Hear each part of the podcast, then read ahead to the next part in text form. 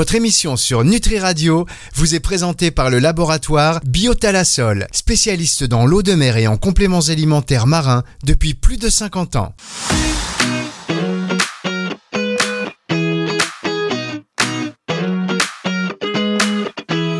Le plein de vitalité, Nathalie Simon sur Nutri Radio. Et on décolle. Bonjour Nathalie. Bonjour Fabrice. Vous allez bien cette semaine Nathalie? Je vais toujours bien Fabrice. Oui, c'est vrai. Vous avez, vous avez remarqué que ces derniers temps, je vous posais plus la question parce que je le sais. Non, et bah, là, boum, je viens de la poser. Et Oui Fabrice, bonjour. Je vais bien. Ah, Et vous Je vais bien aussi. Répétez tous ensemble. Ah, on Nous a entendu. tous bien. C'est pas, bien. forcément vrai, mais bon, une fois qu'on se l'est dit, Ça va mieux déjà. ça peut le devenir. Ça peut déjà, ça va mieux. En, se- Ouais. le disant, même Ouais. quand ça va pas trop, de dire je vais bien plutôt que non, ça va pas. Même si des fois il faut savoir ne pas bien aller aussi. C'est un autre sujet et euh, je pense que ce sera pas aujourd'hui qu'on va l'évoquer Non. parce qu'aujourd'hui on fait le plein de En tout vitalité. cas, avec mon invité aujourd'hui, on va aller très très très bien. Voilà. Ah oui, parce que on, vous avez pris l'habitude d'avoir des invités qui nous inspirent, qui nous motivent, euh, dont on, voilà, enfin, sur lesquels on peut prendre euh, exemple, que l'on soit homme ou femme, parce que c'est souvent des femmes, mais euh, en tant qu'homme, je peux vous dire qu'on prend plein de leçons et ça nous booste énormément, ça nous permet après d'avoir euh, plus d'audace aussi. Aujourd'hui, c'est Perrine Fage, votre invitée, Perrine qui est avocate et surtout euh, sportive aussi de, de haut niveau, enfin de haut niveau, elle fait des Elle est Ironman, dingue, elle est dingue, en voilà, fait, c'est encore des trucs encore d'un autre monde, ça. Bonjour Perrine. Bonjour Perrine. Bonjour Nathalie, bonjour Fabrice. Ça te fait rire qu'on dise ça, Perrine? Oui, ça m'amuse évidemment. Mais alors, euh, comment tu te définirais, toi? Parce que c'est difficile, je me demandais, alors comment est-ce que je vais parler de Perrine? Elle est avocate, et en même temps, elle est ultra traileuse, et en même temps, elle fait plein d'autres choses, elle est aventurière, funambule. Euh, comment tu te définis, toi, Perrine? Oui, c'est vrai que c'est un peu euh, étonnant. C'est vrai que j'ai tendance aussi à, à préciser en premier ma profession. Euh, je dis toujours que je suis avocat, mais euh, après, à côté de ça, on va dire que je vais au gré de mes envies, de mes passions, et que surtout, tous les rêves que j'ai, ben, je les réalise. Tous, sans exception? Petit à petit, on y vient. En tout cas, je me mets pas beaucoup de barrières. J'essaye en tout cas. Oui, tu as, une curiosité qui est quand même euh, sans limite. Et euh, c'est vrai que euh, on est tous, tu sais, à un moment donné, on se dit tiens, et si j'allais faire ce truc-là, ce, raid qui paraît complètement dingue, mais on n'y va pas. Eh ben toi, oui. Toi, tu y vas. Alors parfois, ça marche pas, parfois, ça marche super bien, mais c'est comme ça que tu te construis, Perrine. Oui, absolument. Moi, il n'y a rien qui me fait peur. Il y a des défis où je sais que j'en suis pas encore capable, donc je me laisse peut-être euh, euh, un an, mais je sais que je vais l'essayer un jour. Donc, euh, à chaque fois qu'il y a quelque chose qui me passe par la tête, ça m'est jamais arrivé de me dire oh non, euh, je, je vais pas y aller ou d'attendre euh, des mois. Ça, ça m'est jamais arrivé. C'est il y a eu peut-être des étapes avant que j'ai dû franchir, Ouais. mais en général, je me mets aucune limite, en effet. Quel a été le premier défi que tu as entrepris et, euh, et terminé? Je pense que, bon, déjà, j'ai un passé de sportif de haut niveau. J'ai- J'étais athlète en équitation quand j'étais euh, junior, donc jusqu'à Ouais. 19 ans. Donc, tu avais le 19 mental ans. déjà. Exactement. Je pense que ça, c'est quelque chose qui s'inscrit en nous et qu'on a toute sa vie après. On le garde dans l'univers professionnel. Et, euh, et ensuite, j'ai repris le sport beaucoup plus tard. Et le premier défi, c'était un marathon. Donc, euh, j'avais vu mes collègues de bureau courir un marathon. Je trouvais ça pas très intéressant quand ils me racontaient ça au bureau. Et puis, je suis allée les voir et j'ai trouvé ça fascinant. J'ai vu tous les gens là qui passaient la ligne d'arrivée. Je me suis dit, mais c'est incroyable parce qu'en fait, euh, finalement, mes collègues de bureau, c'est pas des grands sportifs, mais en fait, ils se sont quand même. Ce que j'ai aimé, c'est le fait qu'ils s'engagent à remplir euh, bah, 12 semaines d'entraînement ou 16, ça dépend des gens, Ouais. et, euh, et qui mettent tous les efforts euh, pour franchir cette ligne d'arrivée parce que c'était leur rêve. Et là, je me suis dit, bah, en fait, on peut tout faire si on, s'applique à, à mettre en œuvre ce qu'il faut pour, pour arriver à son, atteindre son objectif. Donc, le premier défi pour moi, c'était un marathon. Je détestais courir et en fait, j'avais vraiment envie de faire un marathon. Donc, euh, bah, voilà, 16 semaines plus tard, j'ai fait un marathon. Voilà. Mais je me suis Alors là, là, on ça, est avec, euh, le, en avec ce marathon, on est sur des distances encore à peu près acceptables pour le commun des mortels. Euh, voilà, un marathon, beaucoup de gens ont, ont quand même réussi à en faire un. Mais là, quand on pense à tout ce que tu as fait, Perrine, on est plus dans le domaine de l'ultra. Tout le temps ultra, ultra, extra, ultra. Et j'aimerais qu'on parle euh, de la traversée de la Manche à la nage, parce que ça, c'est un truc qui me paraît complètement dingue. Euh, pourquoi est-ce que tu as eu cette, cette envie de la traverser? Est-ce que tu n'avais pas peur? Parce qu'il y avait au-delà de, de, l'épreuve physique, il y a quand même une dimension de danger. Tu peux te noyer, tu peux avoir des malaises, tu peux être perdu par ton bateau suiveur. Comment ça s'est passé? En fait, c'est arrivé parce que euh, j'ai commencé la première fois où j'ai traversé la Manche à la nage, c'était dans le cadre de l'Enduroman, qui était donc un triathlon de Londres à Paris, où il fallait courir euh, de Londres à Douvres, traverser la Manche à la nage et ensuite euh, euh, relier Paris à vélo. Euh, la raison pour laquelle je me suis inscrite à ce triathlon, c'est qu'en fait, euh, au bout d'un an, j'avais fait, ou deux ans, j'avais fait 10 Ironman et j'avais envie d'aller plus loin, d'aller sur une ultra distance. Et en fait, je me suis inscrite en me disant, finalement, la traversée de la Manche à la nage, ça me disait pas grand chose. Je me disais, bah, en fait, ce que je veux faire, c'est un triathlon plus gros. Mais petit à petit, pendant ma préparation, je me suis rendu compte que la traversée de la Manche à la nage, c'était pas juste nager longtemps, c'était en effet prendre en compte les courants, prendre en compte, il suffisait pas de tourner les bras pour arriver euh, à, traverser la Manche, c'est-à-dire qu'il faut maintenir un certain niveau d'intensité, d'effort, il faut gérer la nutrition qui est très difficile. Euh, donc les courants, je, l'ai dit, mais euh, c'est vraiment très important parce qu'il y a des rendez-vous qu'on manque, c'est-à-dire que si on va pas assez vite, ben, la, marée s'inverse et là on nage contre le courant, donc c'est impossible de rejoindre. C'est exactement, on peut, par exemple, si tu continues de marcher, tu vas finir par traverser la ligne d'arrivée sur un marathon. Sur la traversée de la Manche à la nage, si tu ne vas pas à une certaine vitesse, la ligne d'arrivée s'éloigne. C'est-à-dire que moi, d'ailleurs, tu as nagé 70 km au lieu, des 35. Absolument, parce que je ne suis pas une grande nageuse. Et voilà, la première fois où je l'ai fait, j'ai échoué euh, parce que justement j'avais raté ce rendez-vous. Et un mois après, j'y suis retournée parce que euh, parce qu'il fallait que qu'on en finisse. J'avais, j'étais sûre la deuxième fois que j'allais réussir parce que je pense que euh, la première fois, j'ai peut-être aussi manqué de confiance en moi et je me suis laissée impressionner. Est-ce que tu es quelqu'un qui, à la base, justement, manque de confiance? Est-ce que c'est pas un peu pour ça que tu fais tout ça?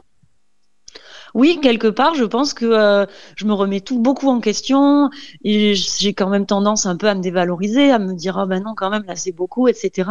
Et il y a autre chose aussi, c'est que quand j'ai peur de quelque chose, j'ai vraiment envie de l'affronter. J'ai pas envie que la peur elle reste. J'ai envie de ah ça me fait peur, bon mais j'y vais comme ça après j'aurai plus peur. Ça c'est. un petit peu la cavalière qui parle là. C'est quand tu tombes de cheval, il faut remonter à cheval. Oui, absolument. Donc, tu vois, des échecs, j'en ai eu quelques-uns, comme un récemment, et, et c'est pas grave. Je vis assez bien l'échec parce que je sais que euh, les échecs, c'est quelque chose qui te construit, et, euh, et en général, ça mène toujours à quelque chose d'encore mieux derrière. On va marquer, on va, on va, marquer une petite pause, euh, comme le dit Fabrice, et après, on va revenir sur cet échec dont tu nous parles. Ah, j'imagine que c'est un rapport avec la vallée d'Aoste, peut-être. Mmh, je pense. Mmh. Allez, on marque une toute petite pause et on se retrouve dans un tout petit instant pour la suite de cette émission sur Nutri Radio. Fermez les yeux, inspirez et connectez-vous avec la vie, la mer, le soleil, plasma marin, algues, oméga 3, collagène. Biotalasol est le spécialiste des compléments alimentaires marins, des ingrédients d'origine naturelle, bio ou issus de la cueillette sauvage. Biotalasol puise au cœur de la mer le meilleur et l'énergie indispensable pour votre santé et votre équilibre. Laboratoire Biotalasol, récoltant d'eau de mer et fabricant français de compléments alimentaires marins depuis plus de 50 ans. Plus d'infos sur biotalasol.com.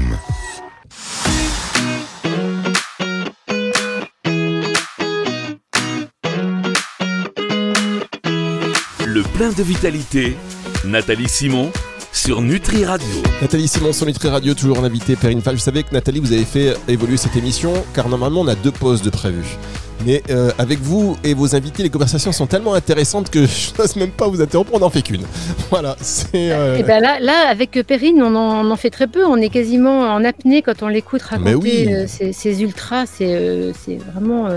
c'est plus qu'inspirant parce que ça nous permet de peut-être nous dire qu'on est capable de tout, nous les femmes nous les femmes. Oui, enfin, vous les femmes, et ça inspire aussi les hommes. Euh, Nathalie, arrêtez. il y a peu d'hommes qui sont capables de faire euh, ce que fait Perrine. si on peut faire la moitié, on est euh, content. Oui, c'est ça. Et justement, j'aimerais qu'on parle justement, Perrine, de cet échec. Alors moi, je ne trouve pas que ce soit un échec parce que c'est un truc qui va te faire grandir encore, mais euh, c'est une épreuve complètement hallucinante qui s'appelle le Grand Tort, c'est ça, le Tort des montagnes ou le, Tort des glaciers. le Tort des glaciers, voilà. On va lui tordre le cou au Tort des glaciers. Euh, alors raconte, raconte, et, euh, et je pense que le fait d'en parler va te permettre de peut-être trouver des solutions pour y retourner. Oui, alors le Tort des glaciers, c'est l'épreuve ultime du. Alors, il existe une épreuve qui s'appelle le Tort des géants, qui est très connue, qui correspond à exactement deux UTMB. Donc, un UTMB, c'est 170 km. L'UTMB, euh, c'est l'Ultra Trail du Mont Blanc. Exactement. Donc là, le Tort des Géants est très connu. C'est une course qui est courue par 2000 euh, concurrents euh, chaque année dans la vallée d'Aoste. Et cette épreuve, elle, elle fait environ 350 km. Et une fois qu'on a réussi à, à finir ce Tort des Géants, euh, si on le termine à un certain temps, eh bien là, on, est, on fait partie des, finishers et on a le droit de participer au Tour des Glaciers. Le Tour des Glaciers, c'est 450 km, 32 000 mètres de dénivelé positif, donc 32 km de dénivelé positif. Et surtout, il n'y a pas de balisage et c'est sur des parcours de haute montagne. Enfin, en, tout cas, c'est des, chemins de, marche d'approche, d'alpinisme, etc. Il n'y a pas de ravitaillement. Euh, il y a une trace qu'on nous donne, mais par contre, il faut naviguer par soi-même et on est un peu tout seul et, euh, et c'est c'est assez différent des autres courses. C'est horrible ce que tu nous racontes en fait. En fait, c'est une espèce de C'est merveilleux parce que oui, est, connecté à la montagne. Et, oui, et tu gagnes le droit de participer à cette punition. Hein non, non, non, c'est merveilleux. C'est une chance parce que la trace, elle est magnifique. Donc la, la course, elle est, elle passe au milieu des glaciers, de, du Grand Paradis. Euh, on passe à côté du Cervin, vers Cervinia. On fait vraiment le tour entier de la vallée d'Aoste par des chemins très peu empruntés. Et, euh, donc, du coup, on voit plein d'animaux. Les paysages sont incroyables et très variés. Et aussi, on s'arrête de temps en temps parce qu'il faut bien quand même qu'on mange dans des refuges de montagne. Donc ça, c'est vraiment euh, incroyable. En fait, tu t'arrêtes là où on t'attend pas. C'est le contraire euh, de, par exemple, l'Ultra Trail du Mont Blanc, où ce sont des, des, des ravitaux qui sont organisés, où les équipes attendent l'athlète, etc. Là, euh, c'est un petit peu au petit bonheur la chance, alors. Donc ah là, on sait quand même, euh, moi j'avais reconnu la course, donc je savais où étaient euh, sur cette route les refuges. On sait que chaque refuge de montagne est obligé de nous fournir à manger et un lit si on veut dormir. Et par contre, effectivement, euh, comme il y a très peu de points de ravitaillement, on se ravitaille dans les rivières pour l'eau et il faut quand même avoir suffisamment à manger. Oui. Mm. Et alors, qu'est-ce qui t'est arrivé à toi, Perrine, cette année? Cette année, il m'est arrivé plein de choses. Euh, quelque chose de bête. Au début, j'ai eu un petit coup de chaud, j'ai pris une insolation, mais qui du coup, pendant, on va dire, 80 km, m'a empêché de me nourrir. Et, et là, ça c'est la erreur que j'ai fait, c'est que en fait, euh, j'ai commencé à paniquer parce que je pouvais pas manger. Au lieu de trouver la solution, là, tout de suite, j'ai appelé mon mm. papa. Enfin, pas tout de suite, justement, qui est médecin. On appelle toujours son papa. Hein, au bout d'un moment, je lui dis c'est la catastrophe. Je, je, je, peux pas manger. Il me dit est-ce que tu peux boire? Je lui dis oui. Il me dit bah alors, tu fais comme quand tu traverses la Manche. Tu mets, tu mets tes boissons hein, parce qu'on a des boissons d'effort avec oui, même oui, des, oui, électrolytes, malto, etc. Moi, j'ai pris du Morten, voilà. Et donc, j'ai rempli toutes mes gourdes de boissons d'effort et je me suis euh, réhydratée et aussi euh, donc j'ai repris des forces grâce uniquement à des boissons d'effort pendant une journée. Mais effectivement, j'avais perdu déjà pas mal de temps. Et euh, ensuite, au bout de trois jours, j'ai fait une, assez grosse chute. Euh, je, suis tombée bah, en descendant, en courant. Quand j'avais repris des forces, j'allais un peu plus vite. donc là, je me suis ouvert l'arcade. Donc bon, j'étais pas très bien. c'était pas, c'était pas la folie. Et ensuite, bah, le mauvais temps s'est installé. et le mauvais temps, quand on est en montagne sur des parties exposées, c'est pas tout à fait pareil que juste avoir la pluie. C'est-à-dire que euh, bah, on se retrouve euh, sur des falaises, accrochées, euh, voilà, les tous les endroits où moi j'ai fait beaucoup d'alpinisme, tous les endroits où on sait qu'il ne faut pas être à ce moment-là. Et euh, voilà, donc il y a eu plein de choses qui se sont passées pendant cette course. Euh, il y a un moment aussi, euh, cette course, il faut quand même aller un peu plus vite que dans certaines autres. Et, euh, et, donc, à un moment, il y avait des barrières horaires où j'étais vraiment très proche des barrières horaires. Enfin, il y a eu plein de rebondissements euh, tout au long de la course. Et malheureusement, au septième jour, j'étais presque à, à, ma montre à 390 km. Là, on s'est retrouvé dans une partie vraiment de avec des gros pierriers en montagne, partie très dangereuse, à 3000 mètres d'altitude, dans un énorme orage, avec beaucoup d'éclairs. Et là, j'étais, j'avais trouvé un compagnon de route, un autre concurrent. On arrivait à, assez bien avancer ensemble. Et, euh, et là, c'était vraiment terrifiant. C'est-à-dire qu'on était sur une partie où il fallait descendre des, un peu comme une via ferrata, mais sauf qu'on n'était pas équipé puisqu'on était en tenue de trail. Et là, il y avait des éboulements. Euh, c'était vraiment très dangereux. Et la sensation que j'ai eue, c'était vraiment, je ne fais que passer. J'avais vraiment, parce que moi, quand même, je suis vraiment en communication avec euh, les éléments. J'essaie de me rapprocher un maximum de, de ce qui m'entoure. Ça donne beaucoup de force d'être dans, dans, la montagne comme ça, surtout pendant sept jours. Au bout d'un moment, on est vraiment proche. Euh. Et là, vraiment, je me disais, je ne fais que passer, je ne fais que passer. Laissez-moi passer, s'il vous plaît. Et quand on est arrivé au refuge d'après, après quatre ou cinq heures de bataille, hein, mon compagnon de route a dit, moi, je, rends les armes. Et il y avait quelqu'un d'autre euh, de l'organisation de la course qui était également à ce refuge et qui a dit non, mais euh, faut pas repartir, euh, il y a trop d'orage, tu n'arriveras jamais au ravitaillement d'après. Et puis, je sais pas trop ce qui s'est passé, j'arriverai jamais vraiment. Et, et à la fois, et donc je ne suis pas repartie, j'ai pas eu le courage de repartir tout seul. Et à la fois, quand je le dis, j'ai pas l'impression d'avoir abandonné non plus. Mais bon, ça s'est arrêté tout simplement comme ça après une nuit de de bataille, mais en minute de survie aussi. Donc je sais pas trop. Euh, voilà. ça s'est terminé comme ça. Il restait 60 que, que le fait de, renoncer, c'est justement euh, ta force. C'est que tu as, voilà, tu as, tu as su écouter les éléments qui ce jour-là t'acceptaient pas, tout simplement. Oui, mais ce qui était un peu regrettable, c'est que la partie d'après, je savais que sur, au moins en tout cas sur 10 km, c'était pas dangereux. Et je pense que c'est ça qui. Il y aurait eu un col juste après, je me serais dit, bon voilà, c'est ça j'ai su renoncer. Là, je ne saurais pas quoi dire, mais en tout cas, là où tu as raison, Nathalie, c'est que euh, cette partie-là n'aurait pas dû être là. En même temps, on était déjà parti du, du, du refuge d'avant, donc on n'a pas pris un danger inconsidéré. C'est que vraiment, on s'est trouvé là à ce moment-là. L'orage est arrivé très vite. Ouais. Et, et c'est là où tu as raison, c'est que quelque part, euh, il y a un moment, il faut pas insister non plus, parce que euh, c'est peut-être un peu too much, il s'est passé trop de choses. Et, et la montagne sera toujours là, la course sera toujours là. Moi, je serai toujours motivée pour essayer. Et, et je pense que, et par contre, après, j'ai été vraiment très choquée pendant plusieurs jours par tout ce qui s'était passé. Mmh. Et je me disais, le choc il est dû au fait que la course soit arrêtée avant. Et en fait, avec du recul, je me dis que le choc, il est juste parce que la course s'est arrêtée et que si j'avais terminé la ligne d'arrivée, j'aurais été autant choquée parce qu'en fait, j'ai passé sept jours hein, de, de bataille, de, de, grands moments, d'humanité aussi avec d'autres coureurs. Et, et peut-être qu'en fait, c'était tellement d'émotions et de choses qui sont passées que finalement, ce choc que j'ai eu, je l'aurais eu de toute façon et il n'est pas dû à, à, à l'abandon. Et est-ce que, euh, est-ce que tu as éprouvé du plaisir? Parce que je sais que pour toi, c'est important et que on oppose souvent le plaisir, la performance, euh, l'aventure. Est-ce que dans tous ces moments euh, extrêmes, ces moments où tu mets ta vie en danger, hein, clairement, tu arrives quand même à avoir du plaisir? Oui, moi j'ai eu beaucoup de plaisir, euh, notamment cette nuit là avant l'orage. Euh, on a fait toute la montée avec des, chamois qui nous suivaient. Euh, les moments d'humanité que j'ai eu avec ce partenaire de course, c'est des choses dans la vie tu le retrouves pas. C'est vraiment fort, c'est beau, c'est incroyable. Enfin, je sais pas. Et, je, le disais, tu, tu reviens au bureau, les gens te disent, ah, oh, t'as payé pour faire cette course, tu te rends compte et tout ça, mais mais moi, pour moi, ça vaut 50 000 fois euh, un hôtel au resort aux Maldives. Je veux dire, ce que j'ai vécu, ces émotions, cette euh, communion avec la nature, c'est, beau. Alors oui, il y a de la souffrance, mais, c'est ce qui rend les choses encore plus fortes et plus belles. Et, non, il faut pas opposer forcément la performance et le plaisir. La, la douleur, j'ai des fois du plaisir sans être dans la douleur, évidemment. mais, euh, mais oui, j'ai pris du plaisir pendant cette course et, euh, et c'était vraiment. Et j'y retournerai. Peut-être pas l'année prochaine. Tu retourneras, tu n'as pas dit ton dernier mot. Tu parlais du bureau. Alors justement, comment tu arrives à concilier euh, cette vie d'aventure, parce que tu es une vraie aventurière, Perrine, euh, avec euh, ton métier d'avocat, avec des relations juste, tu sais, de bureau, avec des collègues.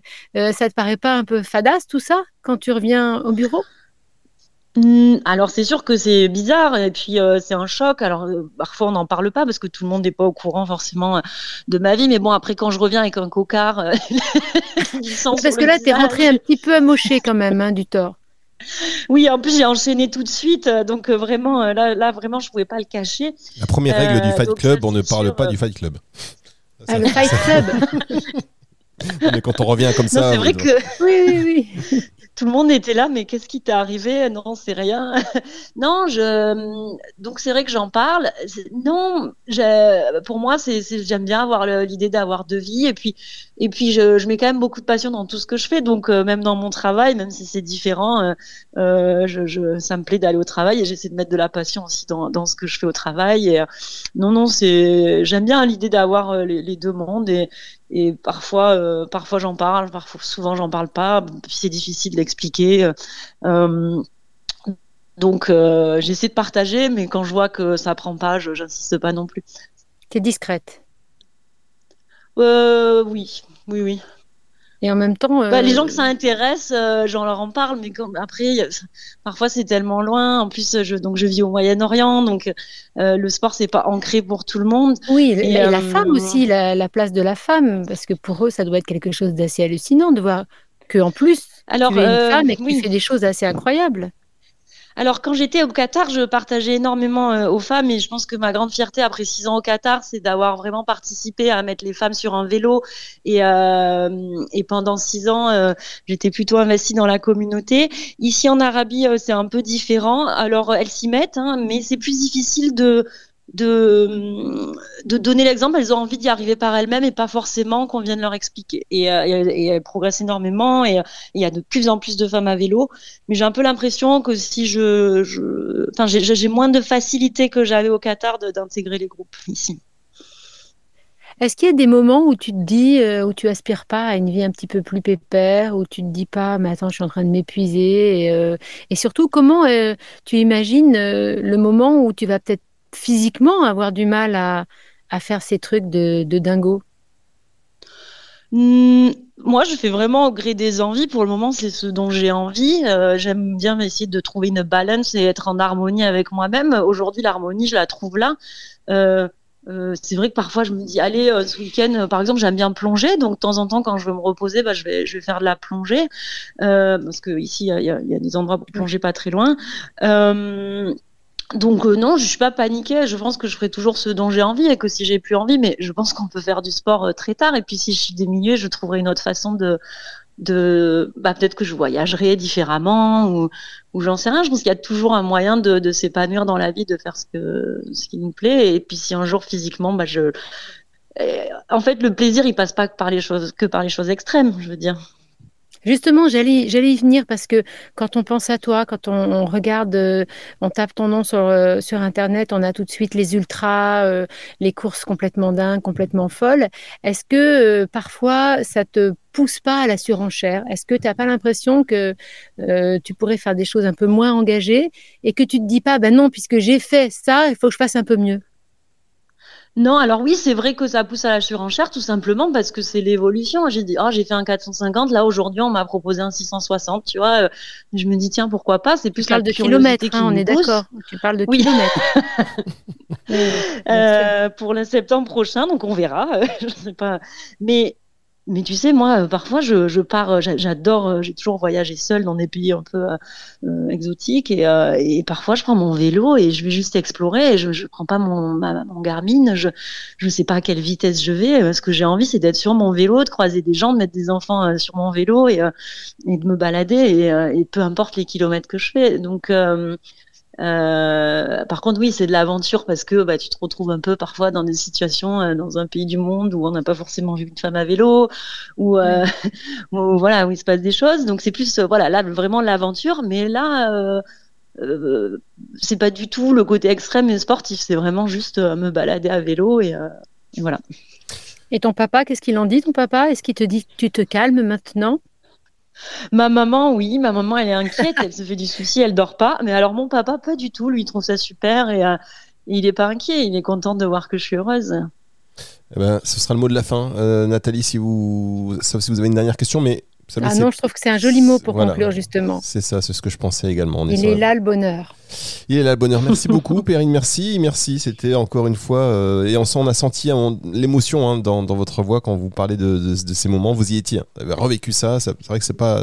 Oui, c'est sympa de les avoir revécus avec nous. Oui, merci. Merci. Merci beaucoup. Merci à vous. Au revoir. merci Perrine. Salut. Très bientôt. Ah là là, quel beau témoignage encore une fois. Merci à vous, Nathalie. On va se retrouver la semaine prochaine. Oui, avec plaisir, toujours, vous le savez, Fabrice. Et on refait le plein de vitalité. Euh, ceci étant, là, ça doit vous tenir au moins, euh, au moins le mois, hein, ce, ce, plein de vitalité. C'est un plein de vitalité. Vous savez, le plein, c'est comme ça. Hein. il faut régulièrement remettre un petit peu. Et c'est ça, et c'est ce qu'on va faire dès la semaine prochaine. Et si d'ici là, vous avez besoin, vous n'hésitez pas, il y a des podcasts qui sont disponibles. Et cette émission, d'ailleurs, sera disponible à partir de 18h ce dimanche, nutriradio.fr, dans la catégorie euh, médias, partie médias et, et podcasts, et puis sur toutes les plateformes de streaming audio. C'est le retour de la musique tout de suite sur Nutri Radio.